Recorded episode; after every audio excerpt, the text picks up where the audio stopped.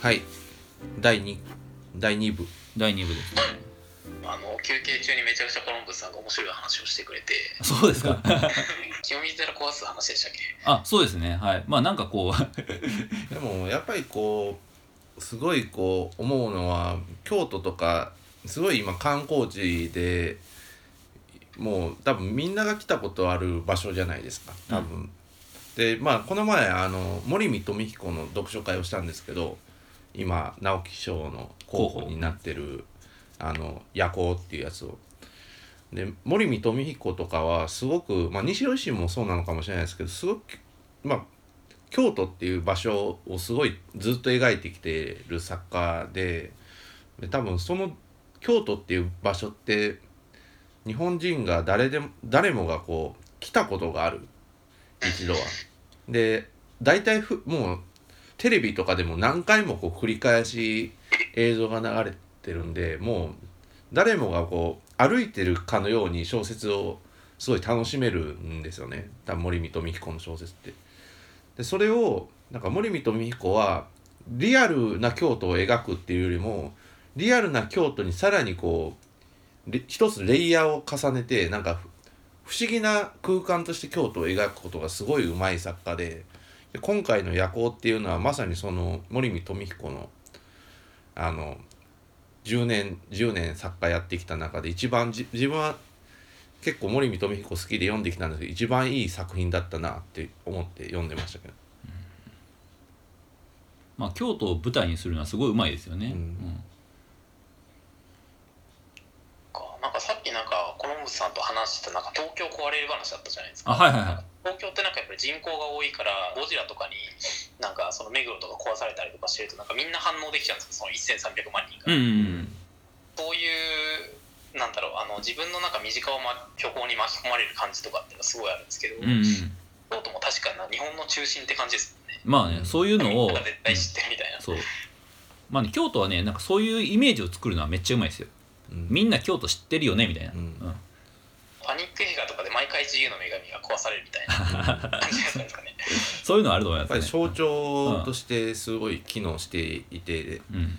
やっぱか行ったことのある街とか見たことある風景がまああの映画で映し出されることでまあそれはすごいこうイメージまあインプレッションはすごい強いんじゃないですかね。うん。なんかそういう意味でなんかあのこの世界の片隅にとかって結構真逆な感じじゃないですか、うんうんうん誰もが知ってあの原爆ドームの話を遠くから見つめるみたいなうん。結構なんかみんな行ったことのないような場所から見るじゃないですか。うんそういうのとかってなんかそそれがなんか同時に今年ヒットしちゃったっていうのがすごい面白いなって気がうん。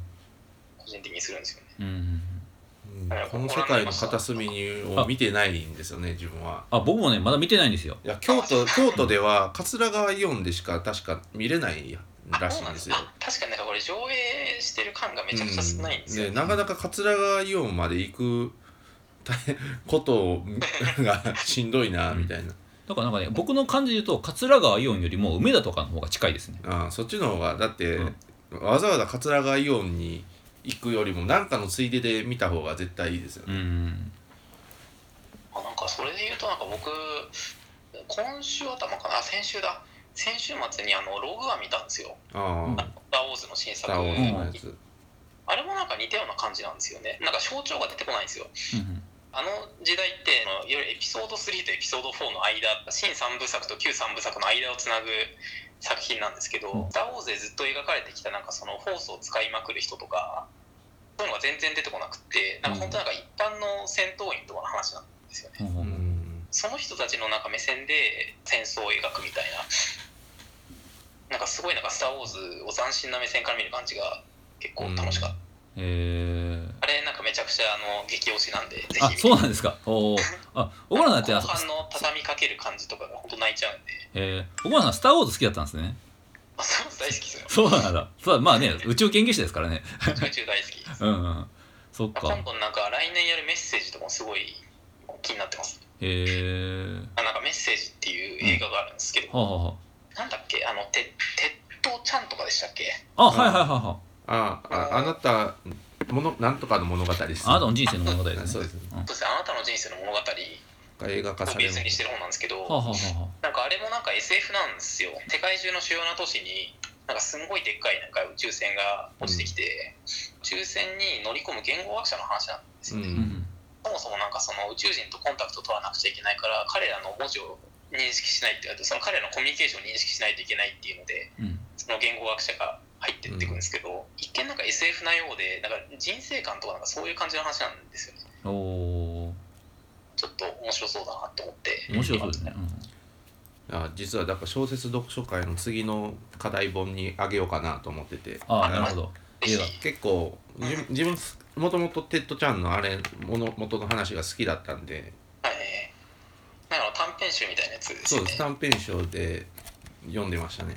ええまあなんかあれ気になりますね。なんかあの結構予告編とか見てるとその宇宙人が使ってる文字がなんか演奏みたいな形してるんですよ、ま、丸い形を。うんうんなんか始まりと同時に終わりがあるみたいななんかすごいなんかなんだろう仏教的なうんなんか世界観の言語を操ってる宇宙人らしくってそれがなんかあのフェルマーの最,、えっと、最小作用の原理っていうのがあるんですけどあはいそれになんかインスピレーションを受けてるみたいでえ。光とかってかガラスの中とか入っていくと屈折とかするじゃないですか水の中とかうんでもなんかその光が入ってって屈折するなんか角度とか方向とかってなんか実はなんかそのエネルギーロスが一番少ないような経路を自動的に選択するんですよね。だからなんかその自分なんかそのさ先のことが全然わからないんだけど常に最初から先最適な答えを自然は知ってるみたいな。うんうんうん。だからやる前から結論が出てるみたいななんかそういう世界観うんうんうん。になっててで,、結構なんかその自由意志とかなんか決定論みたいな話とかたまにでなんか引き合いに出されるんですけど、うんなんか結構なんかそういうのをテーマにしてるのでうん。来年はちょっと SF が楽しみな年だなってちょっと思ってます、えでも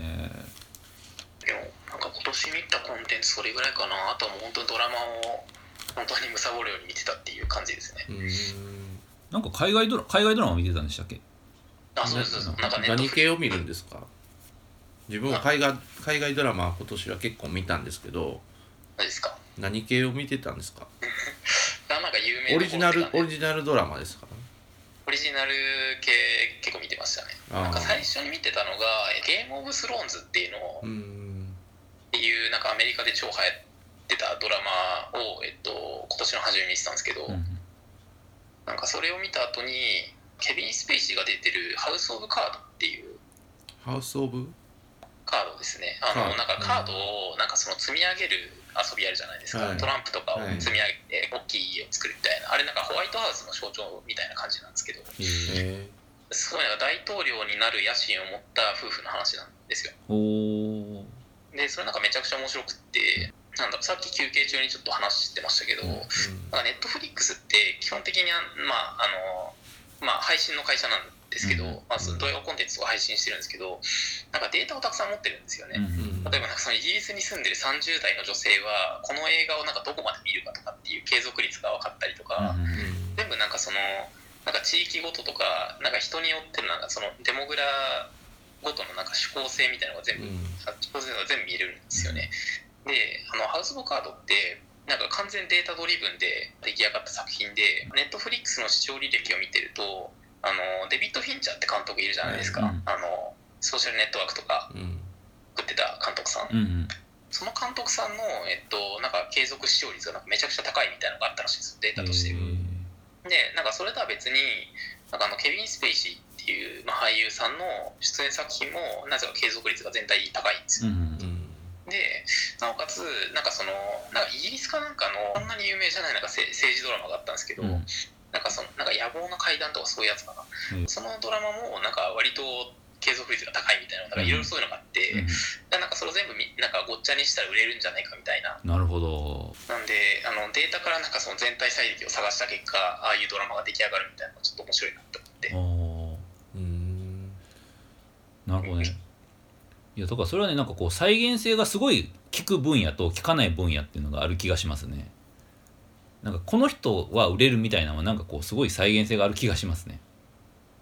なんか。なんかわからないですけどなんかそのマーベルとかがやったそのママーベルとかディズニーがやってることもなんか多分近いような気がしてて、なんかあの一昔前なんかブラブロックバスター戦略っていう本が売れてたじゃないですか、うんうんであれなんか似たような話なんですけど、うん。結局なんだろうあのアメリカってまあ一人当たり映画館に足を運ぶ回数がだだいたい年6回とかそれぐらいらしいんですよね、うんでなんかこれだけたくさん映画が氾濫してるのにその中6回その6作品をなんかどこの会社が配給会社が取るかっていう競争をしてるみたいなうん。状況なんですよ、ワーナーっていう会社とかは年間25本ぐらい映画を撮ってるんですけど、うん25本全部にマーケティングの費用を分散しても人ってなんか1年で6回ぐらいしか映画館に行かないから結局無駄なんですよね、だからそれをやるんだったらその6つのうちをどれだけワーナーで加戦できるかっていうのをうんうん。ここになんか消費した方がよくってで年間確か4本ぐらいこれだけは絶対ヒットを売るみたいなのをに再注力してお金つぎ込んでるんですけどでなんかその作品群がなんかやっぱりあのあれなんですよ。あ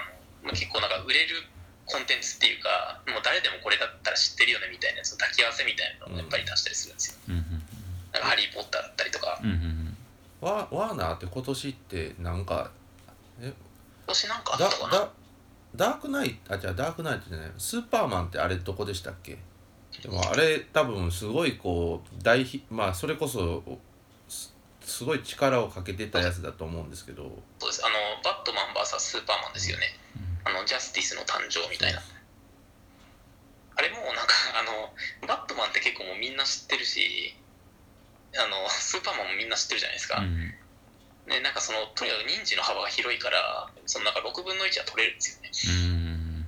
だからなんか本当にそこに再注力することでもうあのメガヒット作品とかを本当に数本作ろうみたいなのが最近の映画界のなんか主流らしいみたいな、なるほどねね、最近のなんか結構ディズニーとかもやっぱり大型の IP とかつけてきてるじゃないですか、うん。それこそ「スター・ウォーズ」をなんか何回もあの撮り直してなんかエピソード7かな？とうん。ログワン出してきたりとか、でも正直こうマーベルがマーベルがやってることとワーナーがやろうとしてることって結構わマーベルは成功してるけどワーナーちょっと失敗してるんじゃないかなって個人的に思ってるんですけどね。なるほてかまあそれこそあの多分バットマンとスーパーマン見ましたけど今年。今年かな？去年かどっちか忘れましたけど多分今年ですよね。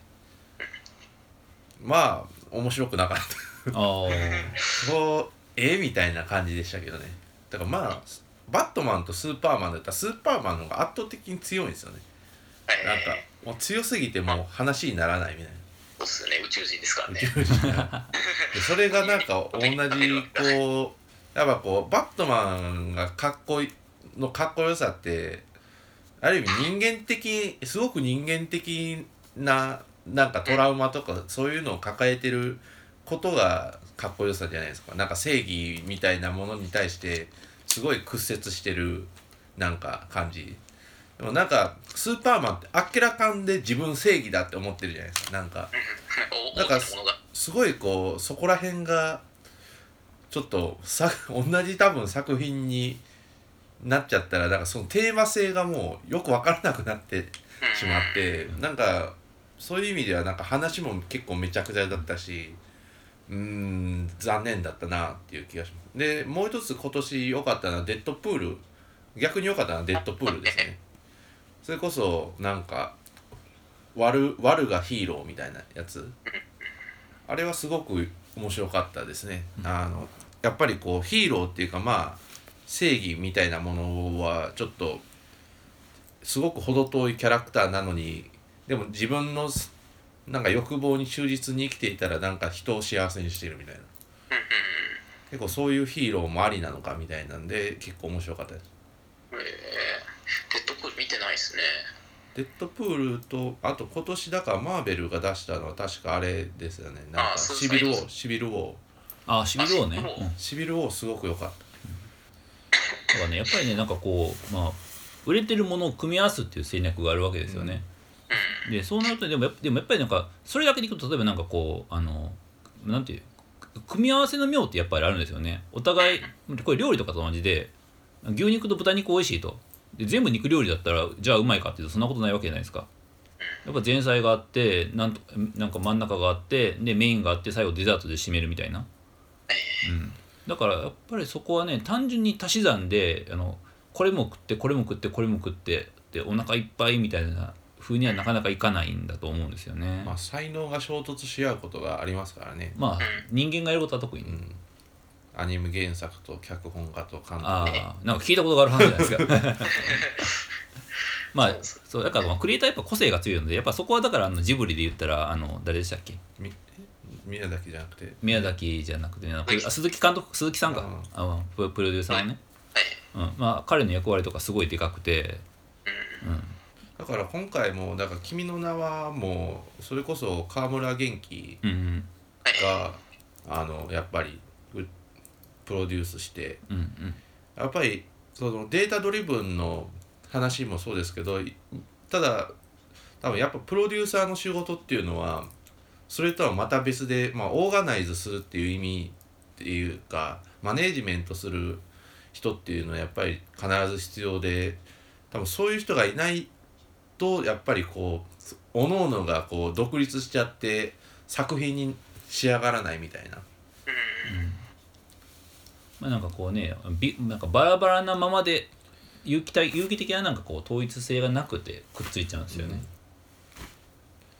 確かにまあでも多分あのジャスティスの誕生とかっていうのはなんかあれでもやっぱ成功だったと思うんです、まああの結構あれってあのなんだろう映画ファンとかからしたらなんかだいぶつまんない気がするんですよ。なんかバットマンファンとかスーパーマンファンとかからした時にコンテンツが好きななんかニッチな層とかって、なんか俺たちのコンテンツは怪我されてるみたいな感じとかって結構あると思うんですけど、でもなんかそれでもなんかやっぱりは幅広い層になんかリーチできたから勝ちみたいなのがなんかある気がしてて、うん。まあなんでそれをなんかななんだろうなんかいいと取るか悪いと取るかみたいな、まあすごくマーケティング的にはまあうん、成功だったのかなっていう気はします。あうん。あれ？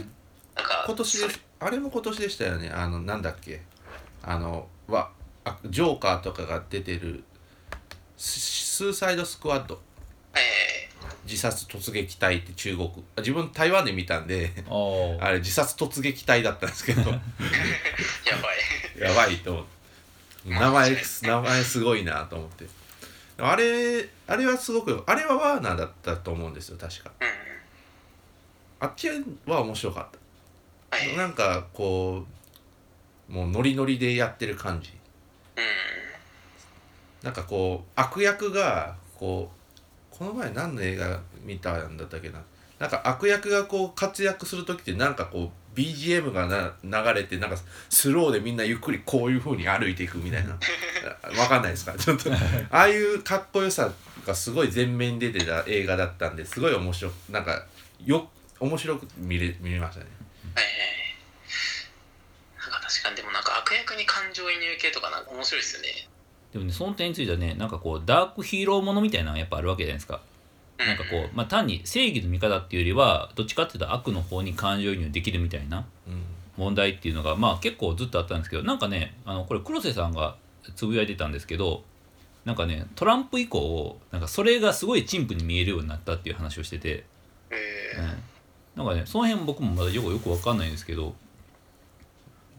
ダークヒーローが陳腐に見える。そうそうそう、うん。うん実際なんか、うん、普通に逆張りして格好つけてる人みたいに見えるって感じですか？まあ実際だ、まあ、トランプってなんかそういうところでなんかなんて言うんでしょうね。これなんか僕なんか今全然なんかあのーま、全く整理ついてもないのも言ってるんですけど。もう全然 OK です。うん。いやなんかねそのまなんかねなんかなんかトランプみたいなものとなんかダークヒーロー的なものがなんか結びついているっていうのはなんかわかるんですよね。でまあ普通なんかうん、なんか普通に普通にかそうだよね勝つよねみたいな。うんうん。そっちが。じゃあなんかそれをなんかこうわざわざあのフィクションでやる意味があるのかみたいに見えてると思うんですよ。ああなるほどなそうなんですね。他なんかご覧になったりとかしてます？映画はでも今年はだから今言ってたまあだから自分がん主に見るのはそういういわゆるアメリアメコミヒーローものはまあ必ずほぼ見てる。で今年はだから君「君の名は」とあと「ゴジラ」んあとは「傷物語」誰も見ていない。あ今日なんか西尾維新昨日かな？新刊出てましたよ。あほんまですか？うん。なんか西尾維新でもただちょっと「鬼滅物語」はちょっと残残念ながら系のえーちょっともともともうだって二百何十ページの小説をうん。三部作にしようと思うのがちょっと間違って。あ でもなんかもうなんどっちかっていうとアクションシーンばっかりでこう1時間終わっちゃうみたいな。ーうん。なんか来年あれでしょ？首切りサイクルが。首えぼ OVA です。OVA か。OVA OVA になるんですよねそうそう。それもシャフトですからね。うん。いつまどかの続編は まどかの続編はいつになるのか。あれ続編できるんでしたっけ？続編する予定だったと思うんですけどね。えー確か。なんかまあ続編続けられそうな終わり方ではありましたもんね、うん。まあまあね。かあとエヴァの続編もありますもんね。あ,、うんありますね。来年なんですかねいやーもうねーオあれリンピック。今年じゃ今年じゃなかったんでしたっけ？え予定は確かだから2000そう2016年ですよね。だからあれが完結するのが物語の中で終わるのが2016年なので。そうなんですよね、まあでも「シン・ゴジラ」があったからうん、あれが実は続編だったみ次で終わるんですかねもうもう何も分かんないですね。たいな4部作っていう話でしたからね、うん。まあ一応新「新エヴァンゲリオン」うん。劇場版ですかねじ次が、うん、まあもうとにかくもうな何も分かんないです。エヴァに関しては。全てが見て。でも僕そういや全然関係ないです僕あのスタジオカラーテン超行きたかったんですよね。ああはいはいはい、うん。僕ああいうのはやっぱり東京羨ましいと思いますね、確かに、うん。そういうイベントめっちゃありますもうん。んね、僕が今年最も行きたかったしかし行けなかった展覧会ですよあれは、そうなんですね。うん、めっちゃ良かったみたいですよ、行っとけばよかった、うん。そっか。でもなんかそうですね。エヴァもわかんないですよね、うん。なんか「スター・ウォーズ」もあれじゃないですか。なんかジョージ・ルーカスがそもそもエピソード6までしか作らないぞって言ってはあ、はあはあ。結局それでディズニーに売っちゃって、うんでも今はもうそのコンテンツもルーカスから離れてディズニーがうまいことをやってるじゃないですか、うんうんうん。なんかエヴァもまたなんか全然別の会社とかに。ああでもそれやりやりたい人いそうですよね。絶対そうですよね、やりたい人いそうだしあとねあの庵野秀明がナウシカの続きをやるっていう話があるんですよずっと。マジっすか、うん。あの昔からずっとあの宮崎駿にねナウシカの続編を作るだからつまりコミックでいうあの続編ですよね、はい、うん。をやらせてくれっていう話をずっと言ってるらしくて俺は戦うナウシカを描きたいんだっていう。うん。だからまあこれはでも意外とあの風立ちぬであの声優もやったしあの二人の距離は近いのでいつか行くんじゃないかって気がしますね。はい。それは結構楽しみ。僕はね高校生のぐらいからも言ってましたよ。なんかうん。あのインタビューで。え。ー、なんかでもあれ確かに僕最初もアニメから入ったんですけど、うんなんかその後なんか漫画版があるらしいと思って読んだらめちゃくちゃ深いじゃないですか。変な話ですよねあれはね。でなんか途中なんか最後の方とか本当なんかすごい神秘主義っぽくなってうん。なんか変な感じとかする、うん。ま、漫画だったなと思ってて。あれなんかやっぱ書いてほしいですよね。そうですね、まあ、あれを庵野秀明はどういうふうに料理するのか、うん。まあシンプルにねなんかナウシカの活動劇みたいな感じにするのかもしれないしまあなんか自分なりのテーマみたいなものに焦点を絞ってやるのかもしれないし。ね僕個人的にはなんかアキラとかも書いてほしいんですよね。ああアキラね。あ東京オリンピックに合わせてね。それは確かに面白いと思いますね。大友克洋じゃない気がするけどなんか誰かにやってほしい、うん。うんううん。んあのオリンピックも近いですし。そうだからなんかそういうのがなんかそういうのできたらすごいヒットする気がしますよ。あれもなんか2019年ですからね、うんうん。舞台そうそうそうそうなんですよ。それこそなんかシャフトがやりそうですけどね。なんかアキラとかだったら。てか、どっかが多分やりますよそれ。うん。アキラじゃないにしてもなんかねうん。似たような感じの。ええ。うん。あれもでもなんかずっと映画化の話がなんか出ては消えみたいな感じありましたもんね、うんうんなんか実写版とかも。あなんかディカプリオが版権買ってどうのこうのみたいな。へ版権映画化の権利買ってどうのこうのみたいな話とかも。なんか数年前からあるんですけど。はなんか誰か取ってくんないかな。うん。でもウロブウロブチはだゴゴジラ撮るんでしたっけ？次。あそうでしたっけ？次のゴジラ？へあれ？なんか次のゴジラはなんかウロブチじゃなかったんでしたっけ？えすごいですね。あれ？違う？ですか？なんかそんなすごい世界がやってくるんですか？それはそれですごい楽しみですね。ウルフチゴジラとか絶対絶対なんか病んでるじゃないですか みんなが何かを抱えてそうな気がする2017年はだから「うろぶちゴジラ。へえ」アニメ映画らしいですかね。まあゴジラはね本当にいろいろ足し算が効きそうですよね。ゴジラとこれみたいな。うん。まあ、それこそなんか初期のゴジラがそんな感じでしたもんね、うんうんうん。なんかあれも なんかどんどんいろいろ足し算をしすぎた結果ちょっとぐちゃっと。完全にぐだってしまってファミリー向け映画になって一旦終わったみたいな感じありました、ねまああのねあのシン・ゴジラでかなり再生しましたよね。うん。確かに。そうですねだからなんかああいうの嬉しいですよね。スピンオフとかなんか最近結構そういうのが僕好きになってきちゃってて。あー。なんかなんかボスさんとかもそうなんですけど、なんかみんなが知ってるストーリーとかをなんか全然別の主人公視点とかから見るとか、うんうん。なんかそれでどんどんなんかその昔好きだった作品へのなんか愛着っていうか深みがどんどん出てくるみたいな。それはね年を取って記憶資源が増えたからですよ。でそれはだからなんか30代のなんか特権ですね。そうそう。だからそれを効率よく操作されると気持ちよくなるんですよね。うん。ちなみに奥村さんははい「ラブライブ!」とかはどうなんですか？ここで。いやなんかこの頃あのこの頃カンクラに浮草先輩ってはいうラブライバーが加わりまして。はいはいはい。でこの前太田さんとここでご飯食べあこ太田さんにちょっとベッドのヘッドボードを作ってもらってたらなんか浮草先輩がいきなり「行きます!」って言ってここでずっと朝までラブライブの話してたんですけどマジですか？まあなんかすごいこう常に学校に来るたびにラブライブの話をしてるような人が今カンクラにいるんですけどラブライブどうですか？ラブライブですか？ちなみにコロンブスさんもラブライブを見たらしいです。ラブライブちょろっとね、うん。ちょろっと。うん。僕はだからなんかこう「ラブライブ!」あとまあ「アイマス」とかもそうですけどなんかこうアイドルアイドル論一般との関係でなんか見てますね。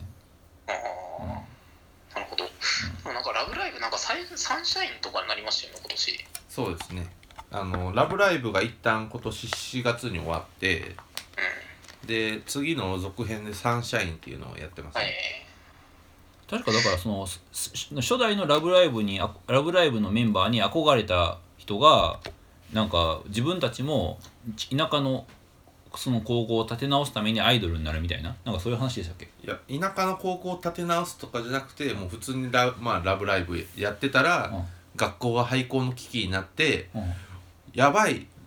うちらあのミューズみたいじゃんって喜ぶみたいな。あー謎の謎の。なるほど。そうか。え 学校の廃校よりもそっちの方がいいのかみたいうんななかなかこうネジがぶっ飛んでる女の子たちの。うんなるほどな。そうですね。ラブライブっていうのはどっちかっていうとなんか仕事上なんかのゲーム文脈とかでああスクフェス。分析してた頃があって、うん。なんか売り上げとかウォッチしてた時があったんですけど、うんうんうんそういう観点で見てましたね。えーうんコンテンツ消費者というよりはどっちかというと仕事であのなんか見てた感じです。うんうんうん奥村さんこうアニメのこうそういうアイドルものとかにあんま興味ないですか？アイドルどうなんだろうな。